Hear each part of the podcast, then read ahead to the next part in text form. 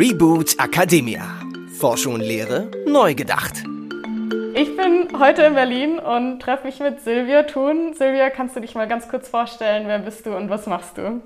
Ja, hallo, schön, dass du hier bist in Berlin. Diesmal in der Wohnung, sogar nicht im Büro, weil wir immer noch nicht ins Büro dürfen. Ja, was, äh, was mache ich oder wer bin ich? Äh, letztendlich ähm, bin ich äh, Wissenschaftlerin, aber auch jemand, der etwas umsetzen möchte. Also jetzt nicht nur forscht, sondern etwas in die Klinik ähm, zu den Patienten hinbringen möchte. Und das vor allen Dingen digital. Sehr schön. Ich glaube, da haben wir viel zu besprechen heute. Am Anfang von dem Podcast mache ich immer so eine kurze Blitzrunde. Ich stelle dir eine kurze Frage und du gibst mir eine kurze Antwort dazu. Ähm, wir fangen ganz einfach an. Kaffee oder Tee? Kaffee. Twitter oder Telefonat? Twitter natürlich. Positive Energie oder konstruktive Kritik? Auch positive Energie. Sehr schön. Ähm, die nächste ist so ein bisschen eine äh, Trickfrage. Publish oder Perish? Publish. ähm, hast du ein persönliches Vorbild und wenn ja, wer ist das? Naja, das persönliche Vorbild steht sogar bei mir in der Wohnung, wenn du dich mal umschaust. Dann siehst du. Angela Merkel? Oh ja, richtig. Also sie steht nicht wirklich hier in der Wohnung rum. Ich glaube, sie hat was Besseres zu tun, aber das ist tatsächlich für mich ein Vorbild. Äh, sie ist ja nun schon lange dabei und ähm, ich denke, sie, sie hat einfach Vorbildfunktion für viele Menschen und natürlich für junge Frauen, weil sie Wissenschaftlerin ist und die Dinge sehr bedacht und präzise angeht. Und ähm, natürlich kann auch sie nicht immer alles richtig machen, so wie ich auch nicht.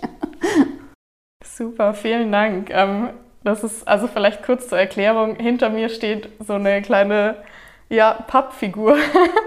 äh, Angela Merkel Pappfigur, das ist ganz witzig. Ähm, was ist für dich die beste Erfindung der Menschheit?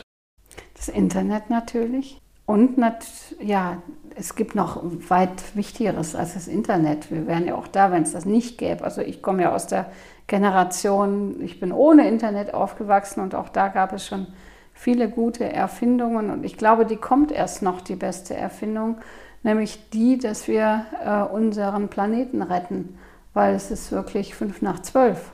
Und ich glaube, das ist fast sogar noch wichtiger, das Thema, als die Gesundheit, beziehungsweise hängt direkt mit der Gesundheit zusammen. Ja, leider, leider ja. Die nächste Frage ist eine Sache, die einem keiner beibringt, aber die man unbedingt lernen sollte. Was ist das? viele Freunde zu haben und ein stabiles Netzwerk. Das hört sich zwar jetzt so ein bisschen ähm, wie die Netzwerkgeschichten, äh, Community, Netzwerkfibeln an, die jetzt überall angepriesen werden, aber es sind einfach, ja, Freundschaft in der Arbeit, so würde ich es mal sagen, ne? dass man das auch gar nicht so auseinanderzieht, die Arbeit und Work-Life-Balance und so weiter und so fort, sehe ich gar nicht so. Und ich glaube, das ist was ganz Wichtiges. Super. Sehr schön.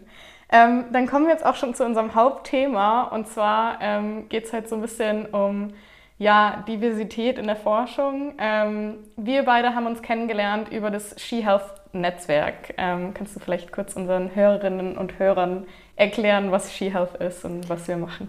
Genau, SheHealth ist erstmal ein Wort und dahinter steckt ein Netzwerk mit 450 Frauen. Diese Frauen kommen alle aus dem Bereich Wissenschaft, äh, Medizin und Forschung und haben sich zusammengefunden auf dieser Plattform, um sich kennenzulernen, aber auch zum Beispiel, um gemeinsam Forschungsprojekte zu beantragen oder ein Buch zu schreiben und auch die Sichtbarkeit zu erhöhen. Also wir haben noch viel vor, wir sind auch noch lange nicht fertig und ich darf auch jeden einladen, hier mitzuwirken.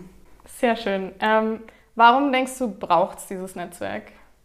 Einerseits nach innen brauchen wir uns selber, um uns auszutauschen, auch über die nicht so schönen Dinge, die uns widerfahren, weil es gibt auf jeden Fall ein Gender Pay Gap. Und es gibt wirklich Benachteiligungen der Frauen in der Forschung. Und diese Dinge können wir einfach mal miteinander besprechen. Und nach außen ist das Netzwerk natürlich Gold wert, weil das sind ja alles ja, junge Wissenschaftlerinnen, die auch dem Arbeitsmarkt zur Verfügung stehen ja, und die sicherlich auch gewinnbringend eingesetzt werden können, wenn man sie dann entdeckt, beziehungsweise sie oder wir uns selbst auch mal sichtbarer machen. Ja, absolut. Ähm, wenn wir jetzt so über diese Sachen sprechen, wie dass Frauen benachteiligt werden, gerade so in der Wissenschaft. Ähm, kannst du das so ein bisschen ausführen, worum es da genau geht? Ja, erstmal möchte ich ganz provokant sagen, auch Männer werden in der Wissenschaft benachteiligt. Meines Erachtens benachteiligt die Wissenschaft. Ja, mhm. aber ähm, es gibt natürlich ganz besondere Bereiche, wo es außerordentlich ähm, ähm, auch, wo außerordentlich viele Frauen darunter leiden. Wie gesagt, einerseits das äh, Gender Pay Gap Thema, aber das ist ja gar nicht so wichtig für Wissenschaftler, das mit dem Geld, sonst wären sie sicherlich nicht Wissenschaftler geworden, Wissenschaftlerinnen. Ähm, sondern es geht mehr um die Anerkennung der Dinge, die sie get getan haben. Also es geht da um ähm, die Publikation zum Beispiel, ne, dass zum Beispiel Männer Männer rezitieren und eher keine Frauen. Das ist also sogar nachgewiesen. Das kann man ja auch auf PubMed jetzt zum Beispiel selber mal herausfinden, eine kleine Abfrage machen, ähm, dass Frauen ihre Publikationen auch ähm, im Review nicht durchbekommen. Ja, auch da gibt es große Männernetzwerke, die sich gegenseitig immer wieder hochpushen und äh, natürlich dann dementsprechend die platzieren, die Publikationen. Ähm, das ist das eine Thema. Das andere Thema ist sicherlich ein, ja, vielleicht sogar schwieriges Thema, ähm, weil das könnte man ja abstellen, ne, indem man sagt, ich habe da irgendwelche Mechanismen, dass eben Frauen hier auch äh, vom, vom Age-Index her anders bewertet werden oder sowas. Ne? Das ähm, viel schwieriger finde ich die Problematik, dass die Lebenswege äh, einer Frau anders sind als die von einem Mann. Und man muss ja weiterhin sagen, in Deutschland ist es nicht so, dass die Männer zu Hause bei den Babys bleiben, sondern das sind die Frauen und das sind die jungen Wissenschaftlerinnen. Und gerade in der Zeit zwischen, ich sag mal, 25, 27 und 37, wo man tatsächlich auch eine Familie gründen möchte, da hat man so die Hochzeiten der wissenschaftlichen Karriere. Also da entscheidet sich in dieser Zeit, ob ich jetzt tatsächlich eine hochkarätige Forscherin werde, Richtung Professorin, Professorin gehen möchte oder ob ich vielleicht in irgendeiner kleineren Branche unterkomme oder vielleicht gar nicht arbeiten gehe. Und ähm, da, diese Fragen stellen sich die Männer gar nicht. Für die ist klar, ich gehe arbeiten und immer 100 Prozent und ich mache vielleicht zwei, drei Monate noch ähm, Elternzeit und dann war es und dann haben sie ihre Pflicht getan. Und da sind wir Deutschen ganz besonders schlecht. Also da muss man wirklich mal in andere Länder schauen, aber auch da ist es nicht äh, perfekt. Es bleibt die Problematik, dass ich hier, ähm, ich sag mal, in alten Strukturen leben muss als Frau, die von Männern für Männer gemacht worden sind, wie zum Beispiel die Facharztausbildung. Ja, da ist es zum Beispiel nicht möglich, dass ich als Facharzt ähm, adäquat ähm, Elternzeit nehme oder, und die mir das trotzdem anerkannt wird, wenn ich vielleicht nur 30 Prozent arbeite oder 75. Und die sind halt auch, auch viel zu lang, diese Facharztausbildung, bis ich mal irgendeine Position bekommen kann, obwohl ich vielleicht besonders gut bin. Ja. Ja, und das sind alles so Themen, also das waren nur zwei von wahrscheinlich 50 Themen, die einfach ähm, angegangen werden müssen. Ja, absolut. Und ähm, hast du Ideen, wie man diese Themen angehen kann? Also wie, was wir in Zukunft besser machen können? Auch da gibt es natürlich Werkzeuge, dass man sagt, okay, wir würden zum Beispiel nur noch ähm, Projektanträge zulassen, wo wir Frauen und Männer als PI, also das sind die Projektleiterinnen im Prinzip für diese ähm, Projekte, Projektanträge zulassen. Das hat das BMBF tatsächlich jetzt versucht und es war eine absolute Katastrophe. Warum? Naja, weil es gar keine Frauen gab. Ja, und dann, äh, ich habe so einen netten Twitter- Tweet dazu. Da hatte ich meine kleine Katze, die lag auf der Pirsch und dann habe ich gesagt, ich bin auf der Suche nach fünf Medizininformatikerinnen. Ja, ich habe sie nicht gefunden, die gibt es nicht. Mhm. Ja, es gibt nur vier. Ja, und also jetzt mal überzogen natürlich, ne, aber vier mit der Qualifikation, die ich da brauchte. Man kann ja nicht etwas verlangen, was nicht da ist, sondern man muss den Weg bahnen. Ne? Also das hilft nichts, hier Quoten jetzt auf einmal reinzuwerfen und dann kommen sie schon, sondern das muss weit vorher beginnen. Quote ist auch in Ordnung, ja, aber bitte zu einer adäquaten Zeit. Dasselbe gilt zum Beispiel für den administrativen Bereich, wo man sagt, ja gut, dann müssten wir vielleicht mehr Frauen in den Bereichen haben, wo Entscheidungen getätigt werden. Äh, richtig. Aber wo sind die Entscheidungen, zum Beispiel an der Universität, in den ganzen Gremien? Ja, also ein Gremium, was zum Beispiel eine neue Professorin, einen neuen Professor einsetzt oder, oder die Verhandlungen macht, würde man da auch wieder Parität fordern, dann hätte man die Frauen zwar überall drin, aber die könnten gar nicht mehr forschen. Mhm. Also, das heißt, ich muss Stellschrauben entwickeln, Werkzeuge entwickeln, wie so ein Ingenieur, ja, dass das äh, Rädchen sich dreht und dass wir uns nicht noch auch selber behindern bei unseren Forderungen. Ne? Ich will, ich will. Und dann ist aber eigentlich gar kein Unterbau da, zum Beispiel von, von nachkommenden jungen äh, Wissenschaftlerinnen. Ne? Aber es gibt natürlich tolle Programme. Also gerade hier beim am BIH, wo ich äh, tätig bin, äh, haben wir sehr viele schöne Förderprogramme. Johanna Quandt, Professoren, wurden gerade drei Frauen wieder eingesetzt. Ähm, oder das klinische Digital Scientist Programm, wo wir jetzt erstmalig ähm, es geschafft haben, dass wir sagen, es gibt im Prinzip ein Auswahlgremium äh, für junge Männer und ein Auswahlgremium für junge Frauen und dann sollen bitte gleichermaßen beide gefördert werden und dass sie nicht in einem einzigen Auswahlgremium zum Beispiel ausgewählt werden. Also da gibt es unzählige Möglichkeiten, wie man es ändern kann. Man muss es nur wollen. Ne? Ja. Und es muss natürlich an den, an den ähm, dort, wo Entscheidungen getätigt werden, müssen natürlich kluge Köpfe sitzen, die das auch wissen, die das möchten. Und ähm, da sind natürlich in erster Linie Männer. Mhm. Ja, und ich glaube auch, obwohl, also auch ich denke gar nicht, dass, es, dass sie Böses im Sinn haben, sondern sie sind A, nicht aufmerksam gemacht worden auf die Situation und B, wissen sie auch nicht, wie man es ändern kann. Deswegen braucht man da sehr viel Beratungsleistungen auch. Ja. ja, es ist ja einfach auch nicht ihre Lebensrealität. So, also sie können sich vielleicht Meistens auch nicht so gut nicht. reinversetzen, wie es ist. ja, verstehe. Ähm, wenn du jetzt sagst, okay, man muss früh anfangen ähm, und auch schon sagen, okay, man muss einfach junge Frauen oder junge Wissenschaftlerinnen oder auch junge andere Menschen, die nicht weiße Männer sind, vielleicht ähm, früher fördern. Hat es dann auch was mit, keine Ahnung, den Hierarchien in der Wissenschaft zu tun. Also gerade in der Medizin, wo du ja arbeitest, gibt es ja schon sehr starke Hierarchien. Ähm, ist es was, wo man sagen muss, okay, vielleicht brauchen wir da einen Abbau oder ist es was, wo du sagst, das spielt für mich eher keine Rolle? Also im Moment haben wir laut Ärzteblatt 10% äh, weibliche Führungskräfte in der mhm. Medizin ab Oberarzt, Ärztin. Ne? Ja. So, jetzt kann man ja sagen, wir machen da Parität und dann haben wir wieder den vorgenannten Effekt, ähm, dass vielleicht auch viele Frauen das gar nicht so leisten können durch diese ja. vielen Belastungen. Ähm, und das gilt, ja nicht nur für die Kinder, sondern auch für die Pflege. Also ich kenne kaum Pflegende für ähm, Oberärzte, also aber umgekehrt schon. Ähm, ich glaube, man kann vielleicht das Hierarchieprinzip verändern. Äh, ich, ich weiß das sogar.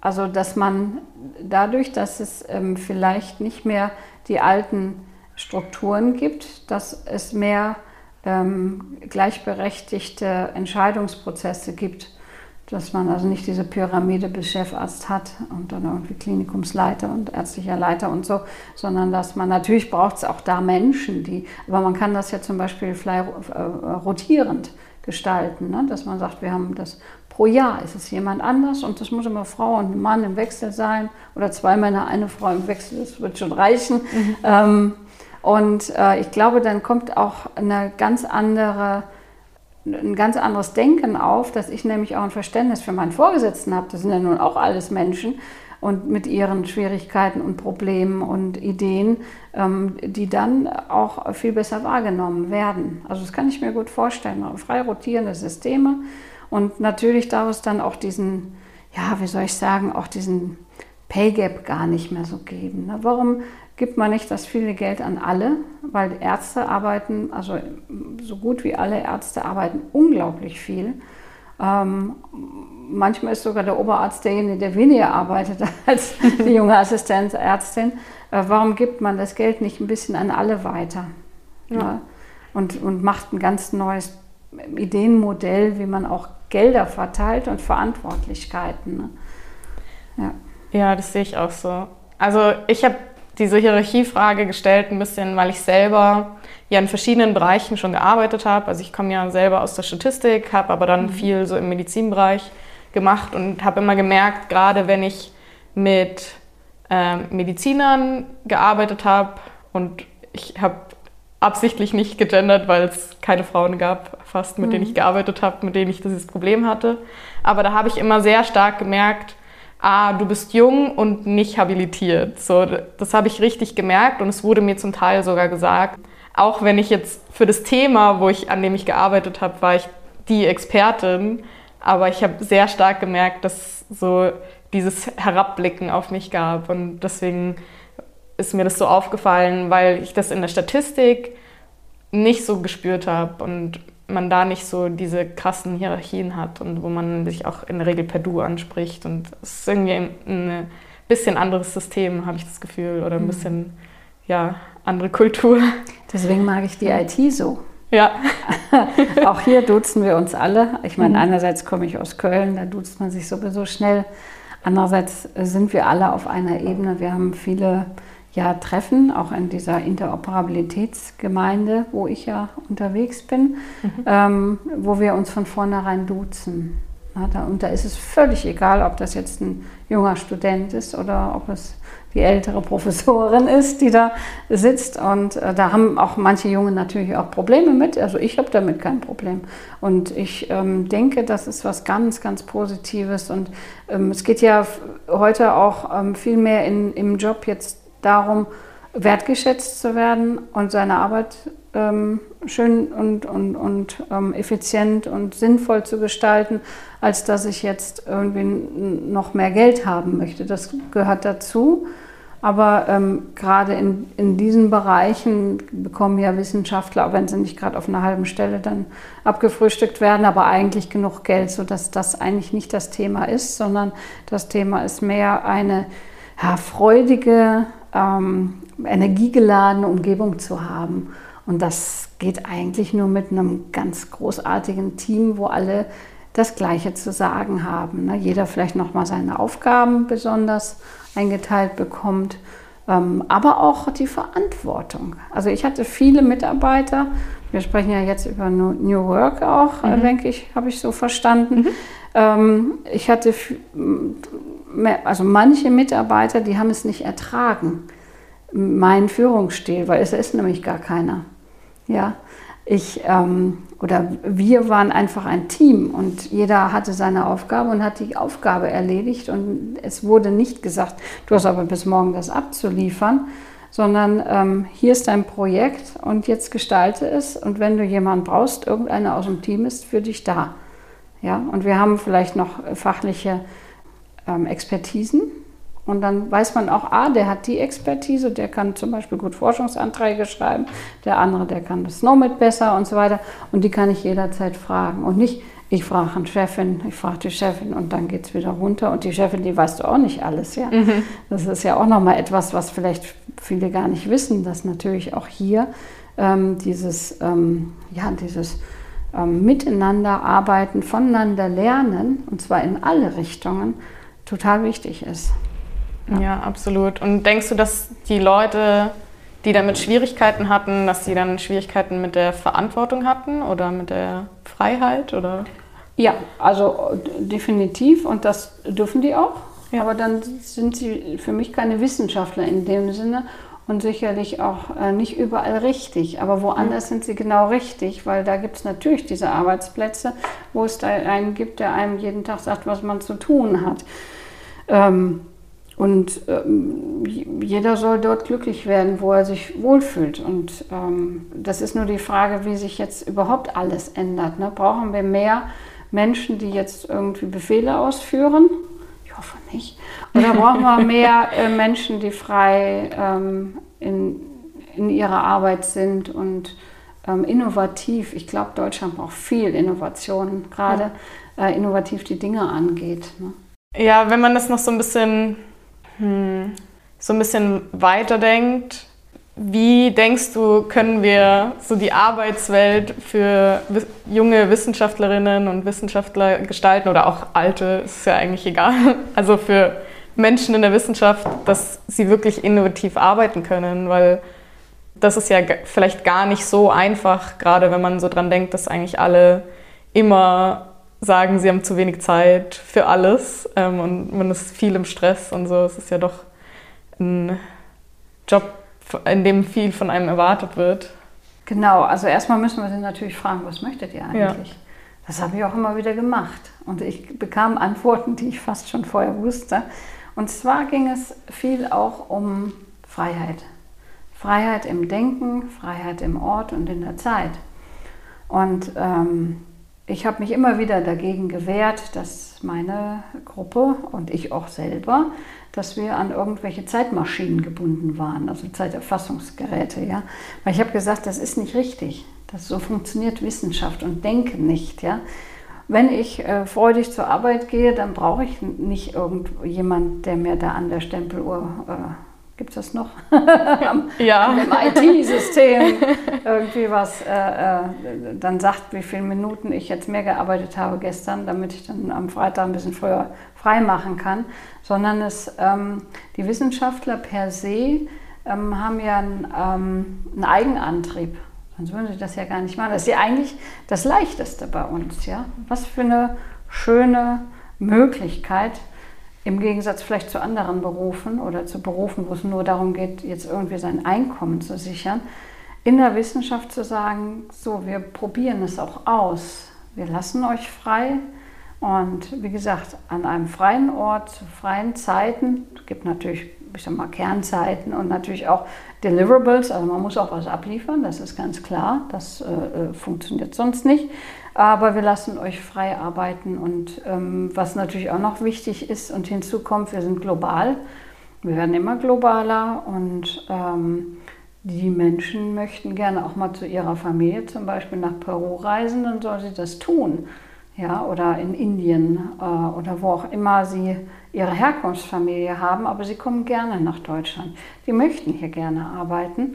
Ähm, und die lernen sogar die schwere Sprache Deutsch für uns, ja. Und wir sagen dann, nee, du musst jetzt aber von 9 bis 17 Uhr auf einem, auf einem Stuhl sitzen. Also es kommt noch dazu, dass wir uns ja gar nicht mehr bewegen. Also ja. was ist denn das für ein neues Joch, was wir uns...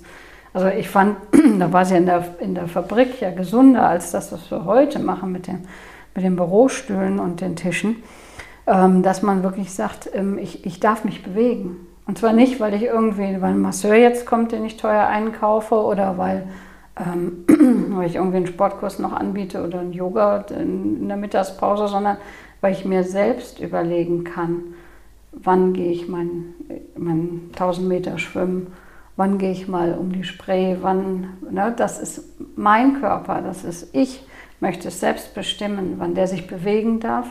Und in der Bewegung komme ich doch auch erst auf die Ideen. Klar, ich kann da keinen Projektantrag schreiben, aber ich kann da schon mal neue Ideen entwickeln. Und wenn ich mich bewege, dann treffe ich Menschen, ich sehe andere Dinge. Und dieses am Schreibtisch sitzen in, in einem Büro, das ist überhaupt nicht zeitgemäß und schlecht für den Körper. Ja, absolut. Und also ich finde auch das, was du gesagt hast, dass man auch ein bisschen ungebundener ist, so an den, an den Ort. Das fördert ja auch eine andere Art Diversität noch als nur Geschlechterdiversität. Ja, ne? unbedingt. Und ähm, wir brauchen auch, glaube ich, gerade in der Medizin, aber in der Forschung generell auch mehr Leute, die irgendwie ein bisschen anderen Blickwinkel haben als unseren Deutsch. deutschen oder westlichen Blickwinkel. Ähm, ja, weil klar, wir sind natürlich, wir haben eine bestimmte Welt, in der wir aufgewachsen sind und wir sehen manche Probleme nicht, die mhm. andere Leute vielleicht sehen würden. Vielleicht ähm, war das auch das ja. Problem der Digitalisierung in Deutschland, dass die meisten, die zuständig waren, nie in andere Länder gereist sind. Und wir haben ja gar nicht gemerkt, dass wir hier auf einer völlig analogen Insel leben all die Jahre. Und das war das auch, was äh, uns ausgemacht hat. Ich sage immer, das hat mich gerettet von meinen Jobs, die dann nicht, nicht immer besonders schön waren, weil da gab es Stechohren, dass ich immer wieder reisen durfte. Ich durfte immer wieder in andere Länder mich mit meiner HL7-Community treffen, ähm, mich austauschen mit meinen Freunden, das zum Thema wieder Freunde, weil mhm. letztendlich ist man da auch wie so eine Familie, aber eine globale äh, Zusammensein und äh, das hat so viel Freude, so viel Energie gegeben, äh, dass ich auch heute die bin, die ich vielleicht bin, ja. Mhm. Das wäre vielleicht ohne diese Community, ohne die Möglichkeit, die mir auch natürlich mein Arbeitgeber ermöglicht hatte, äh, nicht so gekommen. Weil am Schreibtisch wäre ich keine Professorin geworden. Das ist ein wunder wunderschöner Satz. Den werde ich mitnehmen. Am Schreibtisch wäre ich keine Professorin geworden. Ich glaube, das ist ein, irgendwie so ein, ein bisschen ein Augenöffner für viele Leute, glaube ich, dass man sagt, vielleicht ist es nicht das Beste, wenn ich immer nur am Rechner sitze und reinpower, weil vielleicht brauche ich auch ein bisschen anderen Input und mm, vielleicht ist auch Community und so ein Netzwerk viel wichtiger als äh, immer nur die Papers rauszuhauen, so schnell wie es geht. Genau, wobei ja viele auch ähm, besonders sind, viele Wissenschaftler. Ne? Das ja. sind dann die Denker. Ja. Und die lieben das natürlich auch, alleine zu sein und diese Sachen weiterzunehmen. Aber auch die darf es geben. Ja. Also das ist überhaupt gar kein Problem. Und es darf auch weiterhin Kongresse geben, wobei ich zum Beispiel Kongresse gar nicht mehr so gut ertragen kann, weil ich habe sie alle schon gehört. Mhm. Also an, man kommt irgendwann im Leben zu dem Punkt, wo man denkt, so, hm, ähm, diese PowerPoints habe ich schon gehört. Also mhm. und dann werde ich auch manchmal, ähm, ja, ich bin gelangweilt. Es ist viel wichtiger, dass wir heute sogenannte Working Group Meetings machen, wo man etwas ausarbeitet gemeinsam. Ne? Und da gibt es ja viele Möglichkeiten, auch online jetzt oder ja, oder in Persona natürlich. Und die PowerPoint-Schlachten, die sind, glaube ich, auch so ein bisschen jetzt oldisch, oder? Ich weiß, es, ja. so? ich weiß es gar nicht. Aber es wird halt immer noch gemacht, Na, weil man ja, immer denkt, das, noch, ist, das ist halt professionell. Ja, ja, ja, das ist verrückt, ne? Ja. Da wird sicherlich was Neues geben. Gut, mit Slido haben wir jetzt so Sachen und verschiedene Confluence-Oberflächen äh, und also Community, ne? das ist ja. es, ne? das ist das, was da ist und was kommt und durch die Pandemie auch nochmal verbessert wurde und wir kennen alle die ganzen Oberflächen jetzt schön auswendig von den äh, Meetings. Aber ich bin mal gespannt, wie es weitergeht. Also Plattformen, ne? Plattformen. Aber die sind natürlich auch anstrengend teilweise ähm, weil es gibt auch da wieder ja, welche, die, die, die liefern und welche, die saugen. Ne? Mhm. Und, aber wie im richtigen Leben eigentlich. Ne? ja. Und man sitzt dann schon wieder vorm Rechner, was natürlich nicht schön ist. Ne? Wir sind alle wahrscheinlich völlig ausgelaugt von den letzten anderthalb Jahren. Ähm, ich habe so viel gearbeitet wie noch nie.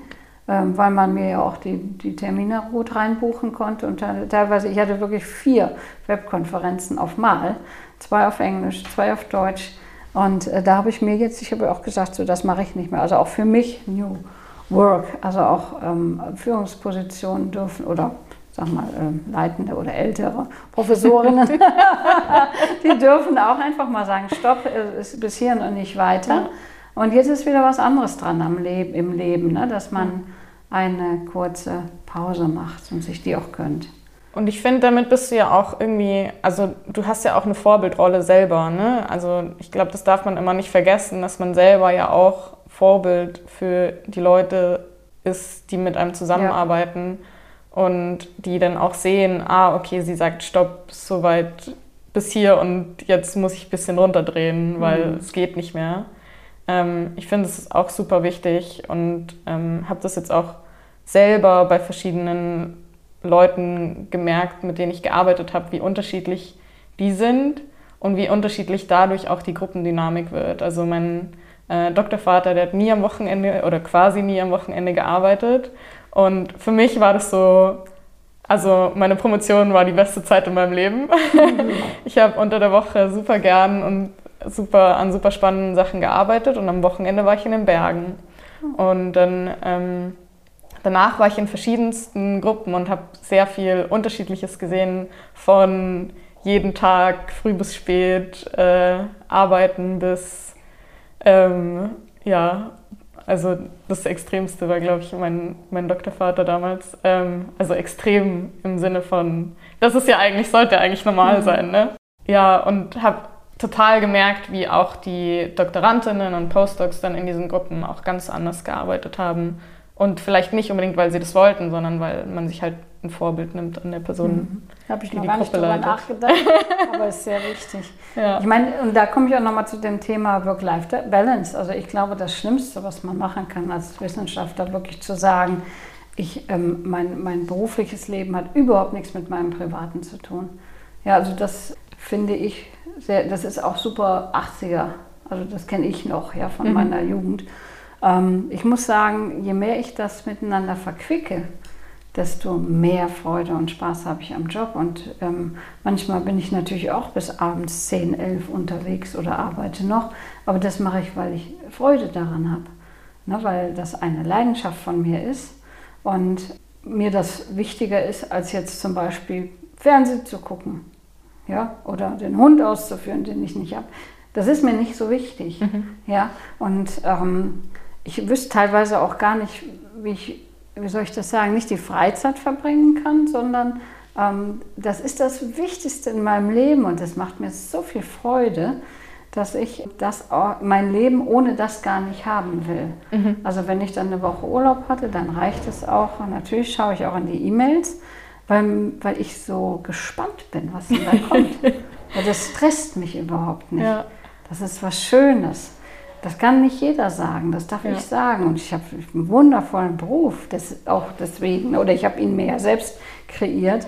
Aber hier ist natürlich, wenn ich sage, ich bin irgendwie ein, ein Steuerfachangestellter, der hat da keine Lust drauf, vielleicht noch in die E-Mails zu schauen und zu schauen, was er. Aber vielleicht macht es ihm ja auch oder ihr ja auch Spaß. Ne? Also da muss man irgendwie so das rechte Maß finden äh, und braucht, wie gesagt, auch diese Verschnaufspausen. Und ganz wichtig, Nochmal zum Thema Bewegung auch. Wir haben uns alle nicht anständig bewegt in anderthalb Jahren. Das merkt man, das merkt man den, den Menschen auch an. Und sowas sollte einfach viel, viel wichtiger sein. Also mhm. in der Bewegung arbeiten. Ne? Ja. Ja, auch die Kinder schon, die da rumsitzen in Deutschland, in den Schulen, es ist wirklich fürchterlich. Ja, also, ja das stimmt. Naja.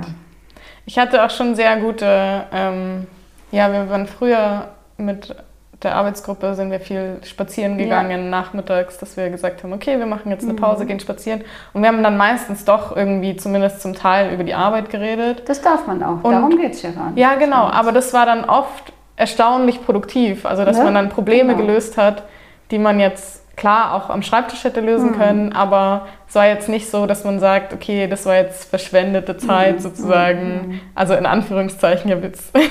ja. Die, die Leute hören ja nicht, wenn ich Anführungszeichen in die Luft mhm. mache. Ähm, äh, genau, dass man sagen kann, das war jetzt wirklich auch produktive Zeit, die mir was für die Arbeit gebracht hat. Ähm, und ich sehe das absolut so. Ich das ist was, was ich, mir jetzt auch ein bisschen gefehlt hat, so der Spaziergang am Nachmittag mit den mhm. Kolleginnen. Ja. Absolut. Ja, super. Wir kommen so langsam zum Schluss. Ähm, gibt es noch irgendwie ein Thema, über das wir jetzt noch nicht gesprochen haben und wo du sagst, okay, wenn es jetzt um die Zukunft von Forschung geht oder auch die Zukunft von der Lehre, ähm, das ist was, was du gerne noch in die Welt schleudern möchtest? Ja, das war ein ganz wichtiges Thema, nämlich wie geht es weiter. Also wir haben ja, ja jetzt alle ähm, gelernt, wie man Online-Unterricht macht. Ja. Oft hat es gehakelt, aber meistens, also zumindest bei mir ging alles wunderbar. Das war überhaupt kein Problem. Wir hatten, glaube ich, alle auch Freude und Spaß miteinander. Und ich muss sagen, meine Klausuren, die ich gestellt habe, waren nicht schlechter ähm, gemacht als vorher. Ähm, jetzt müssen wir uns natürlich, ich sage mal, als Menschheit, als Gesellschaft, aber auch als ähm, Unternehmen, das ist ja auch eine Hochschule, mehr oder weniger überlegen, wie geht es jetzt die Reise weiter? Was wird es denn eigentlich? Online oder ich habe irgendwas aus der Box, was ich mir immer wieder anhören kann, einen coolen JSON-Kurs oder so. Ja, kann ich wunderbar online lernen. Dann muss ich jetzt nicht morgens um 6 Uhr aufstehen, um dann in der Uni um 8 Uhr zu sitzen für anderthalb Stunden, was wir ja immer gemacht haben. Ne? Ich glaube, das ist etwas, worüber wir in Deutschland noch kaum sprechen. Ich weiß nicht warum, aber wir haben jetzt ein, ähm, einige private Unternehmen, die es uns vormachen. Es gab auch einen äh, Deutschen, der nach Amerika gegangen ist und das größte Online-Learning-Portal der Welt aufgebaut hat. Du kennst das wahrscheinlich, ne? Coursera, der Sebastian Tron. Ah, Audacity, okay. Audacity. Und ähm, das sowas ähnliches gibt es auch hier in Deutschland, ja. ne? dass sich die ersten gut aufstellen, ähm, hier ja out of the box, ich sag mal, Programmierkurse anbieten, ähm, aber auch wirklich detaillierte Kurse, zum Beispiel für Bioinformatiker und so weiter. Und ähm, ja, da muss man sich wirklich, also wir in Deutschland, wirklich ein bisschen flotter auf die Hinterbeine stellen und sagen, Ähm, wir fördern das. Also wir fördern auch das Online und es ist, das, es ist ja auch immer die Angst. Ich habe dieses Unternehmen oder eine private Hochschule oder was auch immer und gibt es dies morgen noch? Kommen die zu mir, die Studierenden? Habe ich genug Zahlen? Das sind ja harte Zahlen, die auch da auf den Tisch gelegt werden.